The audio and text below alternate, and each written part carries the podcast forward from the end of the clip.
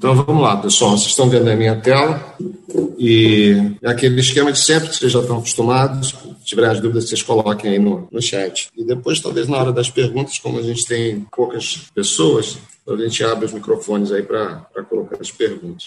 Bom, o nosso tema hoje, o nosso tema hoje é a estrutura da igreja. E rapidamente sobre que a igreja é um tema que seja tão familiarizado, mas só para colocar todo mundo na mesma base. Vamos falar sobre o nascimento da igreja, seu amadurecimento. Vamos falar sobre a estrutura em geral bíblica para funcionamento, para que a igreja cumpra sua missão.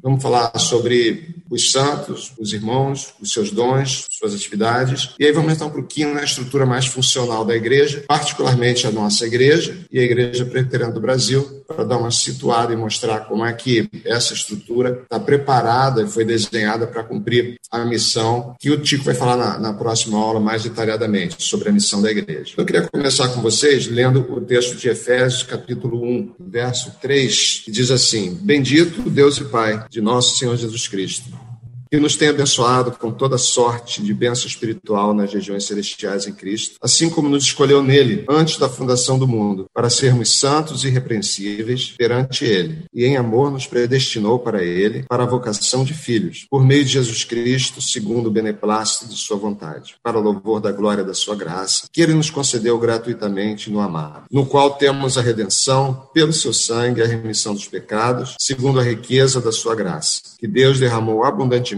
sobre nós em toda sabedoria e prudência, desvendando-nos o mistério da sua vontade, segundo o seu beneplácito que propusera em Cristo, de fazer convergir nele, na dispensação da plenitude dos tempos, todas as coisas, tanto as do céu como as da terra então, destacar para vocês aqui nesse texto duas partes, que diz que o Senhor nos escolheu nele antes da fundação do mundo, com o propósito de fazer, de revelar que ele se propôs em Cristo de fazer convergir nele, na dispensação do tempo, todas as coisas. Então, desde toda a eternidade, Deus propôs criar uma igreja em Cristo. Então, a igreja não é um plano B que surgiu depois que Israel falhou e Deus então criou a igreja como plano B para criar um povo né, em virtude da falha da, do seu plano inicial, Israel. A igreja é o plano de Deus, desde antes da fundação do mundo, para na igreja todas as coisas convergirem para Cristo,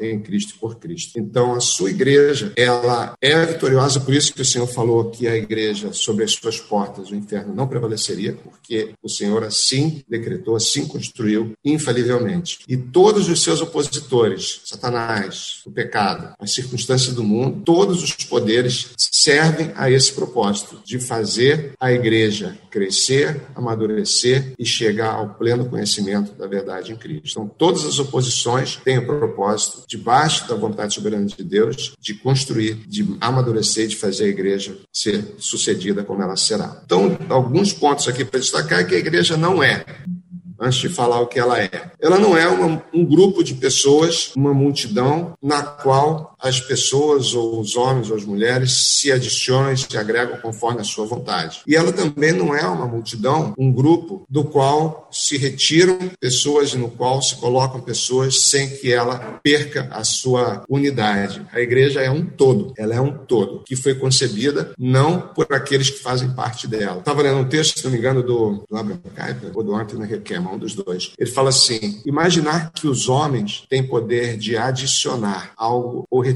algo da igreja é a mesma coisa que imaginar que as pedras de uma construção têm o poder de acrescentar uma pedra ou retirar uma pedra dessa própria construção. Então, a igreja ela não é construída por nós, ela é construída pelo Senhor. Então, a igreja também não é, portanto, um número arbitrário de salvos, mas ela é um grupo meticulosamente, detalhadamente construído de pessoas escolhidas. Bom, eu já estou falando o que é, né? Estou sacando aqui na tela o que não é. Ela não é um grupo arbitrário, ela não é um grupo qualquer, ela não, é um grupo, não é um grupo aleatório de pessoas. E como eu falei, ela não é um plano B que Deus criou para suprir a falha de Israel. Ela não é uma organização, a gente vai ver o que isso significa. Ela não é, vocês estão escutando aqui o, o som aqui do, do carro daqui. Não. A gente está com as portas abertas.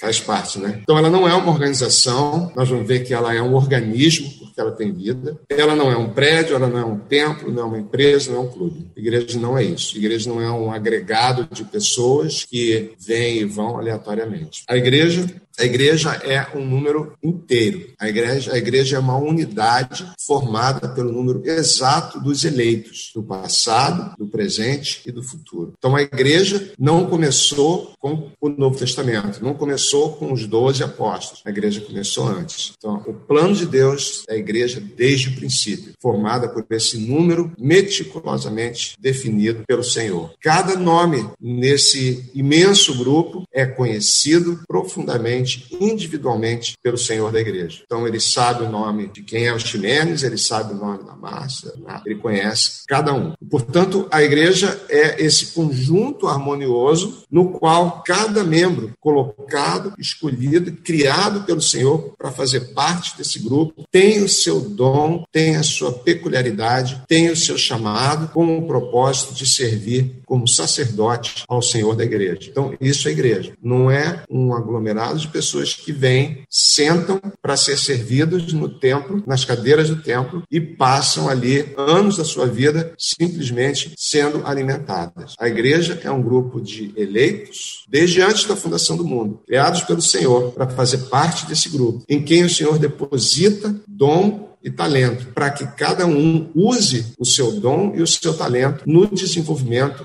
da igreja, para a glória do Senhor da igreja. Então, o chamado de cada um da igreja é servir com seus dons e talentos. Então, você não é chamado para ser somente passivo, assistente, participante do culto. Você é chamado para ser servo. E quem é servo, servir é uma atitude ativa e não passiva. O servo faz, o servo realiza, o servo vai em busca de servir. E os membros dessa comunidade chamada igreja vão em busca, vão desenvolver os seus dons os seus talentos, porque sabem que eles foram dados pelo Senhor da igreja e sabem que o propósito daquilo que receberam é glorificar o Senhor da igreja. E esse é o propósito de cada membro da igreja. Daí a primeira pergunta do catecismo: para que Deus nos criou? Para adorar a Deus, glorificá-lo eternamente e eternamente a nossa presença aqui na igreja, não igreja Presbiteriana da Barra, mas na igreja do Senhor é glorificá-lo eternamente. Então a igreja é isso. Então por isso que eu falei que a igreja não é uma organização, a igreja é um organismo espiritual, porque na igreja flui vida. O organismo, o sangue circula dentro do organismo, entra oxigênio e existe vida. E o organismo é formado de partes diferentes, cada um com a sua função, cada um com a sua peculiaridade. Agora, o corpo igreja só existe na união de todas essas diferenças. Então, nós precisamos compreender que a igreja é isso e que dentro da nossa comunidade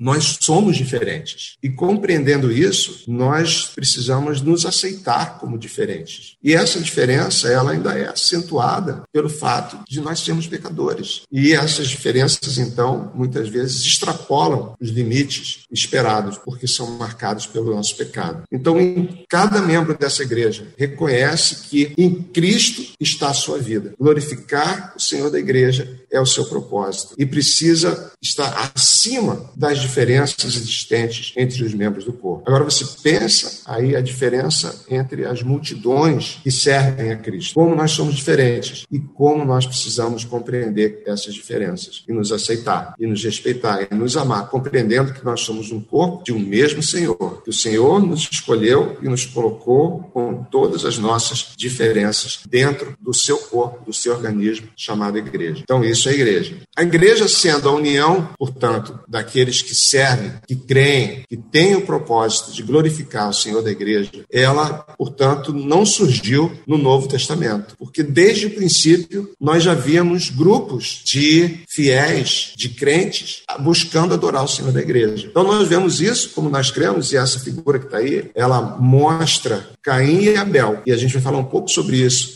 que a igreja existe a igreja visível e a igreja invisível. Então, essa imagem que tem aí na tela é a imagem da igreja visível, onde dentro dela nós temos os Abéis e os Caíns. Mas falando então dessa igreja que surgiu, nós já vemos lá no princípio seres, homens, mulheres, buscando adorar ao Senhor da igreja. E se a igreja é um conjunto de pessoas que buscam adorar e servir ao Senhor da igreja, a igreja não surgiu no Novo Testamento. Então, assumindo, portanto, que depois da queda, Adão e Eva compreenderam Gênesis 3,15, que fala que do descendente da mulher viria aquele que esmagaria a cabeça da serpente, assumindo que eles compreenderam essa promessa e passaram a esperar nessa promessa, ansiosamente, sabedores que deles dois seria gerado o Salvador, então podemos concluir que Adão e Eva formaram a primeira igreja. E essa igreja veio se desenvolvendo, ela não nasceu na sua maturidade total, ali era o princípio, e a igreja foi amadurecendo ao longo da história à medida que a revelação do plano eterno foi se descortinando. E nós vemos a igreja tomando mais e mais forma ao longo da revelação bíblica, progressivamente conhecendo e mostrando o caminho que levaria àquele prometido que viria esmagar a cabeça da serpente, até que ela atinge a sua plenitude com a revelação daquele que é a expressão exata do ser de Deus, aquele que é o próprio Deus, que é o Senhor da igreja, nosso Salvador. E no dia de Pentecostes, então, quando a igreja recebe o poder do Espírito Santo para testemunhar. Então, nós vemos o ciclo de nascimento e amadurecimento da igreja. Então, nós vemos que os crentes do passado que olhavam para o Cristo da profecia, os crentes, depois da vinda do nosso Senhor, passaram a olhar como nós para o Cristo histórico. E todo esse corpo, salvo pela fé em Cristo, ou no Cristo da profecia, ou no Cristo histórico, forma esse corpo que é o plano original de Deus chamado igreja. Então, o amadurecimento da igreja se deu ali,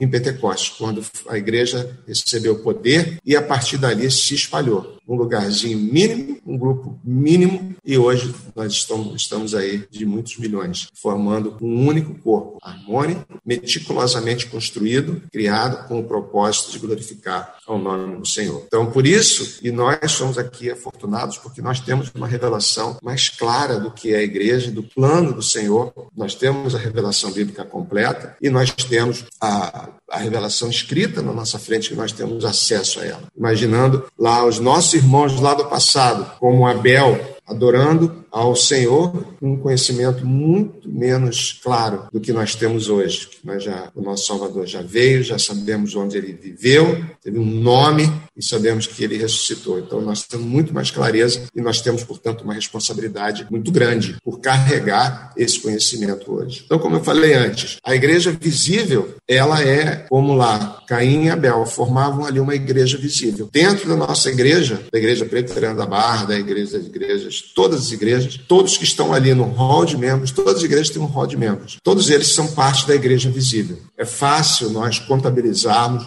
os membros da igreja visível, porque está todo mundo com seu nomezinho ali. Passou por uma recepção, faz parte da igreja, na igreja preteriana vota, na, na igreja batista participa da assembleia. Então, na igreja formada pelos discípulos de Cristo ali, os doze, ali era uma igreja visível, e dentro da igreja visível existe a igreja invisível, a qual é impossível para qualquer homem saber quem faz parte realmente. Só o Senhor conhece a sua igreja invisível, porque ela é formada por aqueles que são regenerados pelo sangue do Salvador, aqueles que foram eleitos pelo Senhor para fazer parte dessa igreja invisível. Então, a igreja visível é um corpo formado pelos Caíns e pelos Abéis. Então, nós precisamos ter consciência disso, que todas as igrejas têm dentro do seu rol de membros o joio e o trigo, que caminham junto, e que só vai ser separado no dia final. Então, não cabe a nós julgar, não cabe a nós julgarmos, não cabe a nós buscarmos separar dentro da igreja visível, identificar, criar métodos, embora a gente diga, né, que pode dizer com perfeição e exatidão quem são os eleitos da igreja visível, né, isso é impossível.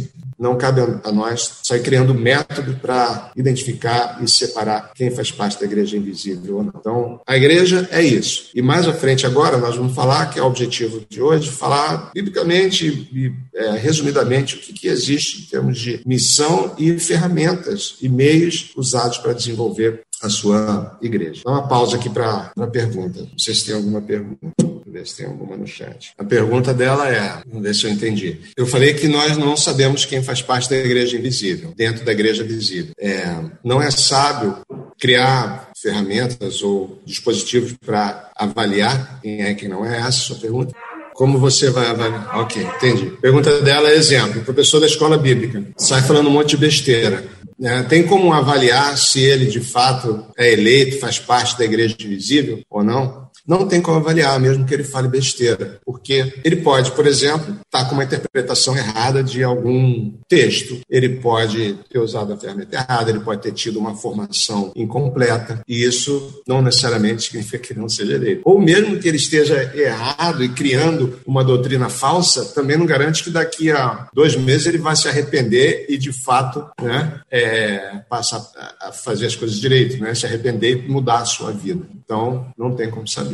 A, pergunta, a pergunta é a seguinte: então, como é que a gente é, caminha com o texto que fala que pelos frutos nós conheceremos? E considerando que existem líderes que fazem estragos grandes dentro da igreja com seus ensinos, com seu exemplo. Né? É, nós vamos até um certo ponto. Temos que olhar os frutos. Por isso que, quando a gente fala de igreja, a gente sempre fala aqui, principalmente para os novos membros, você fazer parte de uma igreja tem que conhecer, buscar conhecer não só o que está pregando e o que ele prega e a forma forma que ele prega, mas buscar dentro do possível conhecer a sua vida, avaliar. E fazer também como aqueles crentes lá de, de Bereia, né? que pegavam aquilo que o apóstolo Paulo falava e iam checar nas escrituras para ver se ele está fazendo certo. Então nós temos ferramentas, a, a ferramenta principal é a palavra, que nós precisamos, devemos conhecer para poder avaliar os mestres, os pastores, os professores. Agora, a nossa avaliação, ela nunca vai ser 100% perfeita mas nós precisamos usá-la para identificar, aí sim ver os frutos e identificar o que está se desviando e o que não está desviando da palavra. Sabedores que nós vamos até um limite, porque nós não temos né, o conhecimento pleno. Agora, aqueles, a segunda parte da pergunta, aqueles que causaram estragos e causam estragos grandes na igreja, tem histórias de homens assim, mulheres assim, que se arrependeram, histórias recentes, inclusive, e vinham com uma caminhada teológica, doutrinária, que levaram muitos a tropeçar e, no final da sua vida, se arrependeram e mudaram a sua vida. É algo a observar, porque até esse arrependimento, nós também não podemos garantir que ele é, ele é legítimo. Né? Então, nós temos que viver nessa, nesse cuidado de confrontar tudo que nós ouvimos e as pessoas e as pessoas que nós seguimos com a palavra, sabedores também que a nossa avaliação ela não é perfeita, mas devemos sim fazer essa análise. É, pois é, aquela Márcia está falando. O exemplo do próprio Senhor com Judas, ali dentro da sua igreja, de 12 membros, e um deles não era crente.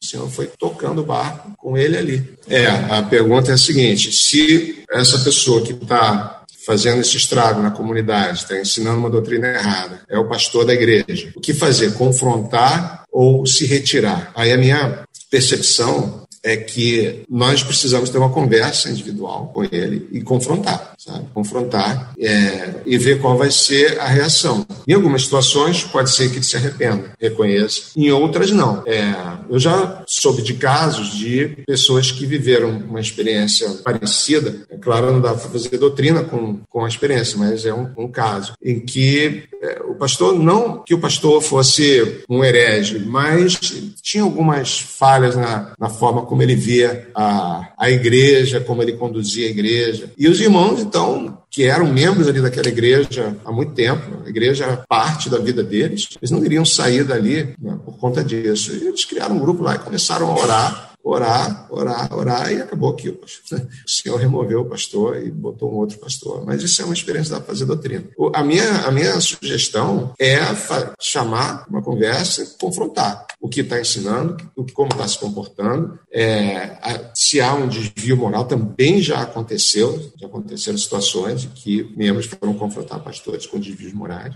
E se aquilo persistir, for um estrago muito grande, muito evidente, acho que vai de situação a situação. Né? A minha minha, a minha percepção é assim: sair da igreja seria a minha última opção quando não houvesse mais jeito, já todas as possibilidades tivessem sido esgotadas dentro daquilo que a, a, o procedimento bíblico recomenda, né? de você conversar com o irmão, você confrontar, de você trazer outros irmãos, de você falar com o conselho. Eu sair da igreja seria a minha última opção. Eu acho que sair da igreja é sair da igreja, da denominação, da sua igreja local, só se ela de fato estiver totalmente corrompida, como um, a massa da igreja corrompida, uma doutrina, uma prática antibíblica, aí talvez sim. Mas é, se existe ali um pastor, por exemplo, estamos aqui na, na igreja, e, e, o tema que nós escolhemos de falar de igreja na EBD essas quatro semanas é exatamente por causa do momento que a nossa igreja está vivendo, de eleição de um novo pastor titular. A importância que é o cuidado que a igreja precisa ter na, na, no reconhecimento desse nome né, que o Senhor já tem escolhido para nós, nós ainda não sabemos quem é, mas o Senhor já sabe. Então, o cuidado que nós precisamos ter. Né? Então, por exemplo, nós estamos aqui, todos que estão aqui, os que estão aqui participando da EBD Online, há muitos anos. Essa igreja é nossa casa,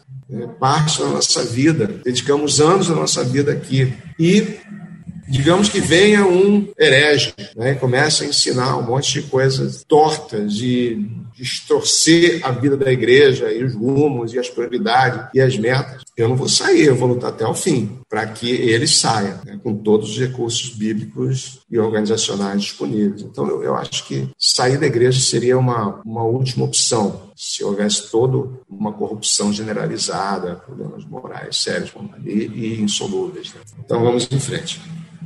Alvos ministeriais. Então, o, esses três alvos estão seguindo a linha daquele livro que o Vladimir mostrou para vocês na semana passada, que fala A Igreja, e que faz sentido. Eles têm, têm o fundamento bíblico e ele simplifica o modelo e ele diz assim: que a igreja tem três alvos ministeriais principais: ministério a Deus, ministério à igreja e ministério para o mundo. E toda a, a missão da igreja ela existe em torno desses três ministérios: a Deus, a igreja, a comunidade. Quando ele fala igreja aqui, a comunidade que nós definimos, a comunidade dos eleitos, sendo que aqui se, se expande a igreja visível, que é a que nós né, podemos identificar: o ministério à igreja e o ministério ao mundo, aqueles que não fazem parte, pelo menos, né, da nossa igreja visível. E alguns meios que estão disponíveis para que esses, para que esses alvos sejam alcançados. E aí agrupamos aqui em três. São os ministérios. O ministério central é o da palavra e, o ministério de governo para que esse grupo de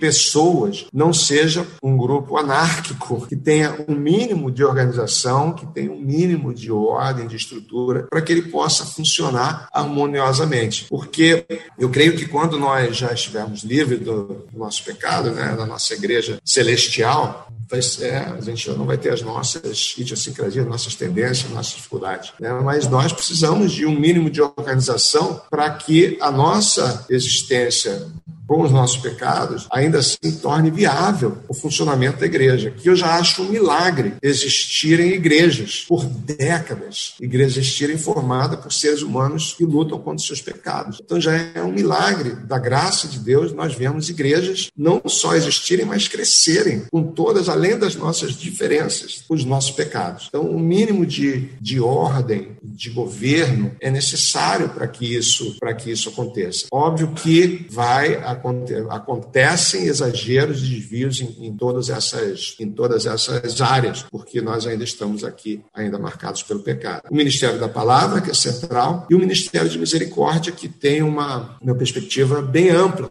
que não é apenas assistir aos pobres, órfãos e viúvas, faz parte, mas não é apenas isso, a gente vai falar um pouco mais. Então, o Ministério da Palavra é central. Ela, dela, emana todo o fundamento para o funcionamento da igreja, dela dela emana emanam todos os princípios para que os alvos ministeriais a Deus, a igreja e ao mundo sejam alcançados. E para que a ordem, o funcionamento, para que os trabalhos de assistência, misericórdia, alcance, missões que a gente vai falar, tudo precisa ser fundamentado no ministério da palavra. Então, voltando a uma das perguntas anteriores, como é que a gente pode avaliar o fruto de um, de um líder, de um crente, é, a primeira coisa é a relação dessa pessoa com a palavra. Alguém que manipula, que conhece, que estuda, que dedica honestamente ao estudo da palavra é, é fundamental. Então, os grandes desvios que nós vemos, eles vêm de desvios da palavra. Então, o ministério da palavra é central. O centro do culto, o centro da igreja é Jesus Cristo. E o ministério central é a sua palavra. Sua palavra precisa fundamentar todas as atividades que são realizadas na igreja. E não dá para construir uma igreja forte, uma igreja saudável, se ela não for suportada pelo ministério da palavra. Então, esse é um dos, dos critérios fundamentais. Todo mundo tendo em mente que nós vamos passar aqui por uma sucessão pastoral. E a nossa, particularmente aqui falando da Igreja Presbiteriana da Barra, uma das marcas dela é o ministério da palavra. Algo que o Antônio cuida há 30 anos com um zelo ferrenho, sabe? E esse cuidado fez com que essa igreja passasse esses 30 anos, sobrevivesse esses 30 anos. Então, nós precisamos de alguém que seja apegado ao ministério da palavra. Eu sou testemunha, então, caminhando com o Antônio 30 anos, do cuidado que ele tem com cada pessoa que sobe naquele púlpito, nesse púlpito aqui. Ele já deixou de convidar amigos pessoais dele. Todo mundo que está online. Oi. Oi? Ele já deixou de convidar amigos pessoais por ele entender que traria problemas com relação ao ministério da palavra. Então, é esse zelo que nós temos que buscar nos ministros e nos ministros das igrejas que nós congregamos. Esse é fundamental. E aí, dentro da nossa igreja, agora voltando um pouquinho, olhando um pouquinho aqui para dentro da Igreja Presbiteriana da Barra, o nosso propósito foi sempre organizar a igreja em cinco ministérios principais. O primeiro deles é a adoração. Vocês veem no quadro que a adoração percorre todas as áreas, tanto os alvos ministeriais, então o ministério a Deus tem como propósito adorar, glorificar o Senhor. O ministério à igreja tem como propósito glorificar o Senhor. O ministério ao mundo tem como propósito adorar e glorificar o Senhor. Não é possível e não é, é não tem como fazer uma igreja sem que o propósito principal dela tenha esse objetivo de adorar o Senhor. Então, o ministério de adoração, ele permeia, ele fundamenta todos os outros ministérios. Quando a gente fala de adoração, estamos falando só ministério de louvor, que sobe lá para louvar. Tudo que fazemos na igreja precisa ser adoração ao Senhor. Louvor também, iniciação da palavra também, mas a limpeza do templo, a limpeza do banheiro, o atendimento aos necessitados, as aulas na EBD, as professoras do infantil, aquele que cuida do som, que cuida da imagem, tudo precisa ser feito nessa perspectiva de adoração. Nós temos o Ministério de Ensino, que é principalmente focado, é, é, é usa como meio aí o Ministério da Palavra e o Ministério de Governo. A gente tem uma ordem, tem uma organização, tem um planejamento, tem os professores. O professor, para dar aula na nossa EBD, passa por um processo de aprendizado, dá uma aula ou algumas aulas experimentais para o grupo de professores. Então, existe um, uma forma de ordem dentro disso. O Ministério de Comunhão, que permeia ali, usa os três meios marcados: Ministério de Governo, da Palavra e de Misericórdia. Comunhão envolve a igreja nesse momento, fazer a igreja se relacionar compreender as necessidades, identificar aquelas pobres, órfãos e viúvas dentro da igreja, prover assistência, trazer aqueles que são carentes que se sintam acolhidos. Então, esse ministério de comunhão. Temos o ministério de serviço, que ele está ali na fronteira entre a igreja e o mundo, porque ele atinge ambos. Servimos tanto a igreja, aos membros da igreja, quanto também aos de fora da igreja, que até onde nossos braços permitem, até onde nossos, nossos recursos alcançam. E o ministério ao mundo, que é a evangelização. Então, esses cinco ministérios nós buscamos montar dentro da Igreja Presbiteriana da Barra. Ah, poxa, mas esse aqui não funcionou, nunca funcionou bem, não funcionou direito. Exato. Mas foram alvos que nós é, traçamos que nem sempre pudemos realizar. Por isso que nós precisamos da ajuda de cada um de vocês, para que esses ministérios aconteçam. Muitas áreas dentro desses ministérios paralisaram durante algum tempo. Hoje, eu considero que o nosso investimento missionário de evangelização é, delimitado já foi melhor nós tínhamos um, um trabalho voltado para missões mais agressivo, mais aguerrido. Então, é a hora sempre de nós reativarmos isso. Então, esses cinco ministérios são cinco áreas de atuação que nós procuramos é, estruturar a Igreja Presbiteriana da Barra. Então, você vai identificar essas cinco áreas dentro da nossa vida. Algumas funcionam melhor do que as outras, algumas funcionam bem, outras não, não funcionam, e algumas nunca funcionaram. Mas é assim, e nós estamos aqui para lutar para que isso funcione. Além disso, dentro disso, no meio dessas, dessas, desses ministérios, são ali os seus dons, como eleitos, como remidos, comprados pelo sangue de Cristo, desde a fundação do mundo, escolhidos para fazer parte dessa igreja, e sobre quem o Senhor depositou dons e talentos. E aqui tem todos, é, toda essa riqueza de talentos. Tem aqueles que sabem tocar, tem os que sabem limpar, tem os que sabem cozinhar, tem os que sabem orar, tem os que aconselham, tem os que assistem, tem aqueles que pregam, tem os que ensinam, tem os que cuidam né, da imagem, os que são bons no som, tem todos esses dons, esses talentos estão dentro da igreja e quanta riqueza na diversidade. Quanto mais diversos nós somos, mais rica é a, a igreja, mais dons e mais diferentes talentos são trazidos para dentro da igreja, quanto maior a diversidade dentro da igreja. Então, uma igreja onde todos são iguais, uma igreja é, uniforme, não é, a meu ver, desejável. A meu, a meu ver, a igreja precisa ter diferenças dentro dela. E nós precisamos aceitar essas diferenças, porque essas diferenças que trazem a riqueza da igreja. E o Senhor foi assim, dentro do seu grupo de doze. Ele tinha ali publicano, ele tinha zelote, e eles começaram a igreja com as suas diferenças ideológicas, pessoais, sociais, e assim é dentro da igreja. A igreja, por isso que a igreja não é um clube. O clube, geralmente, nos associamos com pessoas com algumas é, semelhanças, atividades em comum. O clube, ah, o clube de baralho, todo mundo ali gosta de jogar baralho. O clube de tênis, né? todo mundo ali gosta de jogar tênis. O clube né, da cerveja, todo mundo gosta, gosta de tomar cerveja. A igreja não é por causa disso, porque aqui tem o que baralho, tem que cozinha, tem o que dança, tem o que canta, tem o que varre, tem o cozinha, tem o que cuida de criança, tem o que cuida de adulto, tem de tudo. Então essa é a riqueza. E a igreja precisa estimular essas diferenças e precisa ensinar as pessoas que dentro dessas diferenças, o que permeia tudo é a adoração ao Senhor fundamentada no amor. Essa é a, essa é a forma da igreja funcionar. E é assim que o Senhor nos identifica e nos marca, é o amor. E para servir a igreja, e agora entrando um pouquinho mais na nossa organização, dentro da igreja presbiteriana, nós temos ali presbíteros e diáconos, que são membros iguaizinho a todo mundo. Talvez tenha algum dom que os identificam com essas funções bíblicas, esses ministérios apresentados no Novo Testamento, de presbíteros e diáconos. E na igreja presbiteriana, esses dois grupos são chamados de oficiais, são eleitos pela comunidade dos membros. É na igreja presbiteriana, eleitos pelo voto, pelo voto direto. Então, na nossa igreja, nós temos presbíteros e diáconos, que dentro desse grupo tem os seus diferentes dons. Tem aqueles que ensinam, tem os que governam. Governar é um dom, é aquela pessoa que sabe ver uma situação complicada e transformá-la em uma situação mais simples. Né? Então, tem aqueles que são bons para organizar o funcionamento do tempo, que veem os detalhes, enxergam. Né? Então, são esses, essa riqueza e pluralidade de dons que existe. Então, dentro da nossa igreja, temos os presbíteros e os diáconos. Os presbíteros vêm dessas palavras que estão aí do grego, nós vemos várias referências a elas no Novo Testamento, ali com é, o conceito de bispo, então são intercambiáveis em várias situações, como bispo, como supervisores, é, como ancião, são aqueles que governam a vida da igreja. Então a gente lembra lá em, em,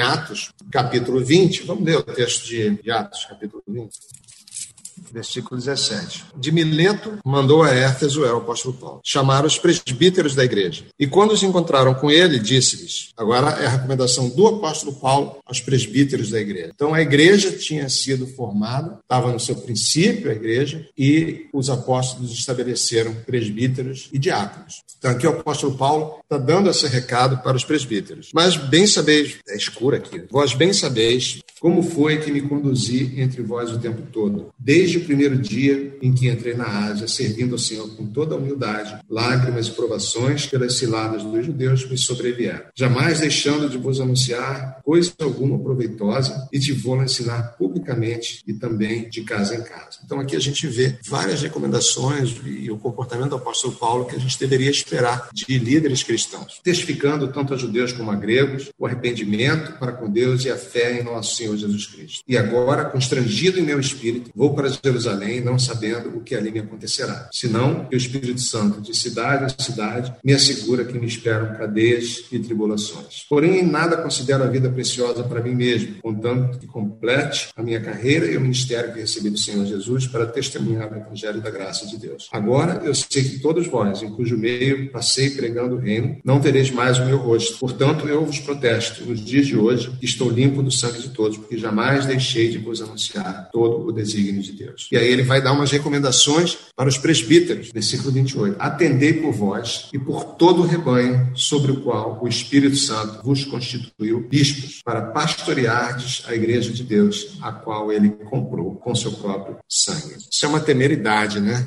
É assustador esse tipo de responsabilidade. Então, o apóstolo Paulo aqui destaca a função desses daqueles homens como presbíteros, como bispos, supervisores, anciãos, aqueles para pastorear o povo que havia sido comprado pelo sangue de Jesus. Nós vemos situações lá no Antigo Testamento também, onde o Senhor levantou, por exemplo, Moisés Moisés foi instruído pelo Senhor para identificar homens sobre quem ele imporia as mãos para que esses homens fossem é, julgar o povo e aconselhar o povo. E nós vemos claramente aqui no Novo Testamento a função desse grupo na igreja. Em 1 Timóteo, capítulo 3, o apóstolo Paulo apresenta aí as qualificações do presbítero.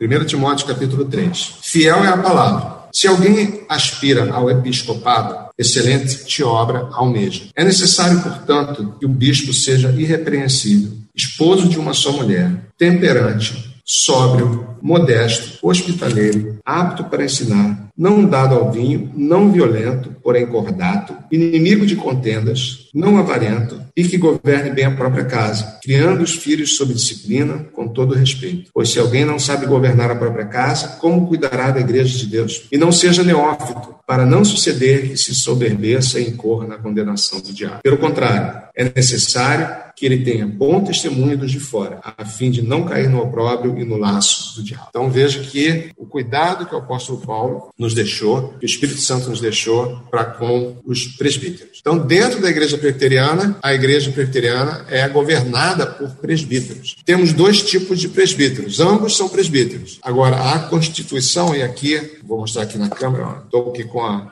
manual presbiteriano, que aqueles que tiverem tempo podem baixar na internet, tem grátis, lá no site da Igreja Presbiteriana do Brasil, ele define em mais detalhes. Mas a Igreja Presbiteriana é, classifica em presbíteros docentes e presbíteros regentes. Os presbíteros docentes são os ministros da palavra, ordenados, igreja, ministro presbiteriano. Então aqui nós temos um ministro docente, pastor Antônio. Pastor MV é pastor, mas como ele não é ordenado presbiteriano, ele não é um presbítero docente na igreja presbiteriana. Então aqui nós temos na nossa comunidade o presbítero docente, que é o Antônio. E presbíteros regentes são aqueles que não fazem parte dos ministros, não são ministros, mas que, assim, junto com o presbítero docente, governam a igreja, são aqueles que são representantes do povo, eleitos para representar o povo, para governar, para, junto com os presbíteros docentes, cuidar da doutrina, do ensino, do bom andamento, funcionamento e esse grupo, formado de presbíteros docentes e presbíteros regentes, forma o conselho da igreja, que nós temos hoje quatro presbíteros regentes e um presbítero docente. Então, esse grupo forma o conselho da igreja. O conselho é responsável pela doutrina, pela estrutura da igreja, pelo, pela destinação dos recursos que chegam à igreja. Então, o conselho é responsável por tudo isso. E todos são eleitos pelo voto direto do povo. Então, nós vamos passar por isso agora. Já está acabando?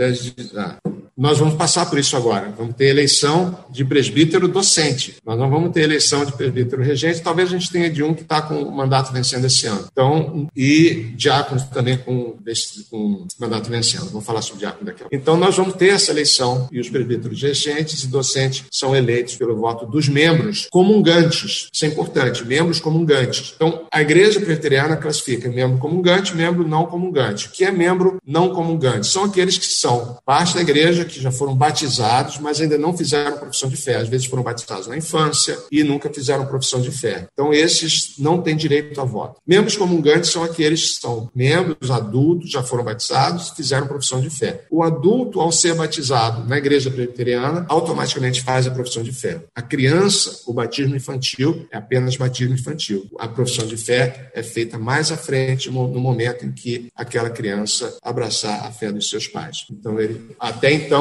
eles são não comungantes. E também caracteriza comungante aqueles que participam da comunidade da igreja. Então, muitas vezes a igreja tem uma lista, um hall de membros, e tem gente ali que tem dois anos que ele não vem à igreja. Então, não participa da vida. Então, essas pessoas não necessariamente vão votar nas eleições. As eleições são para aqueles que estão comungando, participando, vivendo a vida da igreja e que, portanto, têm o, o direito de exercer o seu voto. Diáconos, da mesma forma, são administradores.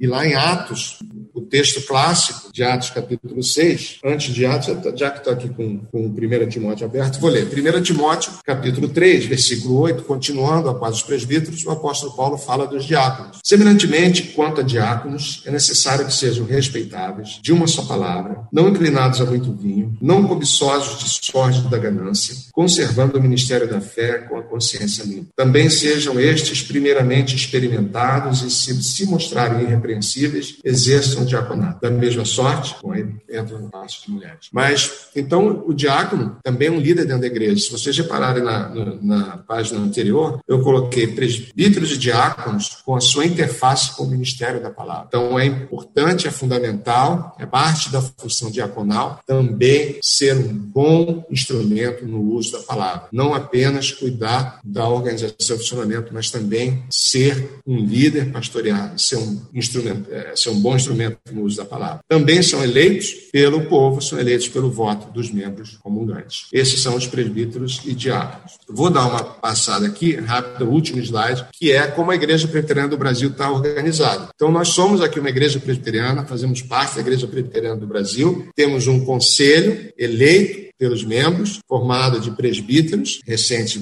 e docentes. Temos uma junta diaconal. A nossa igreja, ela não existe solta no universo. A igreja, a nossa igreja está debaixo de uma estrutura hierárquica. Um conjunto de algumas igrejas presbiterianas forma o que é chamado presbitério. Então, vocês estão vendo aqui, conselho. Conjunto de várias igrejas forma o presbitério. Então, nossa igreja, junto com mais umas cinco ou seis igrejas, formam um presbitério. Esses presbitérios são formados por todos os presbíteros docentes da igreja e mais um presbítero regente, que é o representante. Então, no nosso caso, no nosso, os nossos representantes do presbitério são o Antônio e um presbítero regente, que nesse momento é o Tio. Então, cada igreja é assim. Tem igreja que tem mais de um presbítero docente, dois pastores, um pastor titular e um pastor auxiliar. Os dois são membros do presbitério e, junto com o presbítero regente, representam a igreja no presbitério. Detalhe importante: os presbíteros docentes, os pastores, ministros do evangelho, não são membros da igreja. O pastor Antônio não está no rol de membros dessa igreja. Ele é membro do presbitério. Assim é a estrutura. Um conjunto de presbitérios forma um grupo maior chamado sínodo. Então, esse sínodo, ele supervisiona um conjunto de presbitérios. Esse sínodo é formado por representantes dos presbitérios. Presidente, alguns pastores e alguns presbíteros. Então, tem um grupo que é eleito na reunião e vai representar o presbitério no sínodo. Os presbitérios se reúnem regularmente uma vez ao ano, extraordinariamente a cada trimestre,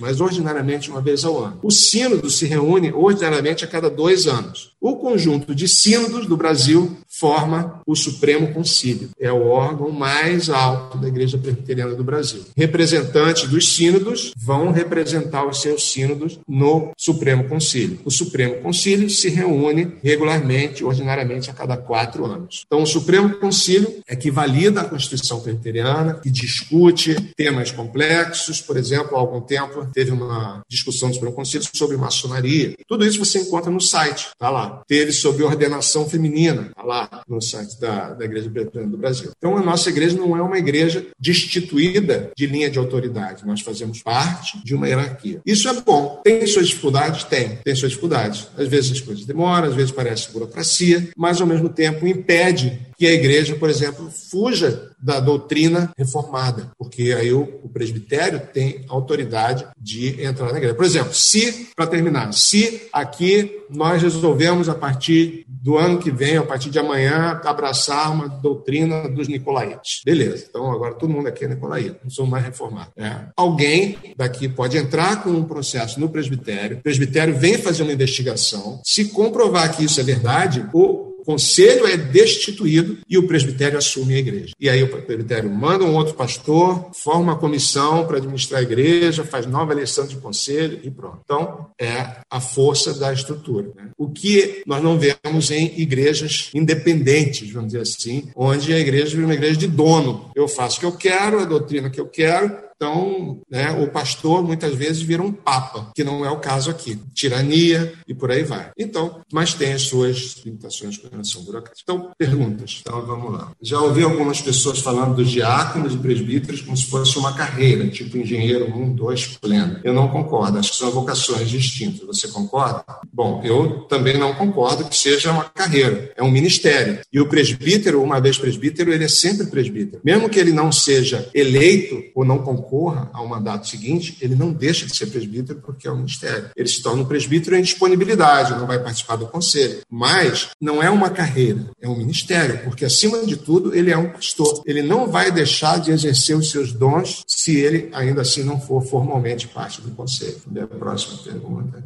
A pergunta é se existe uma, uma estrutura supranacional, tipo o Supremo Conselho do Brasil, junto com o Supremo Conselho da China e do do, Peru e da Bolívia né, vão formar o hiper mega cósmico é, concílio. Não, não tem, não tem. Ela é o, o, o o Supremo Concílio é o órgão máximo. Existem, cada país tem a sua estrutura, por exemplo, os Estados Unidos tem, tem dois grandes, tinha a grande a Igreja Preteriana é, dos Estados Unidos. E aí teve uma divergência, do, algumas divergências doutrinárias, elas se dividiram. Então, hoje no, nos Estados Unidos é como se eles tivessem lá dois Supremos Concílios. Um foi para o caminho mais liberal, que é assim, relativiza a palavra e permitir, aceita algumas práticas né, que a nossa, por exemplo, não aceita. A nossa é mais, né, a meu ver, bíblica. É, e a outra lá permaneceu fiel aos seus fundamentos, né? mas então não tem uma, uma supranacional. Não.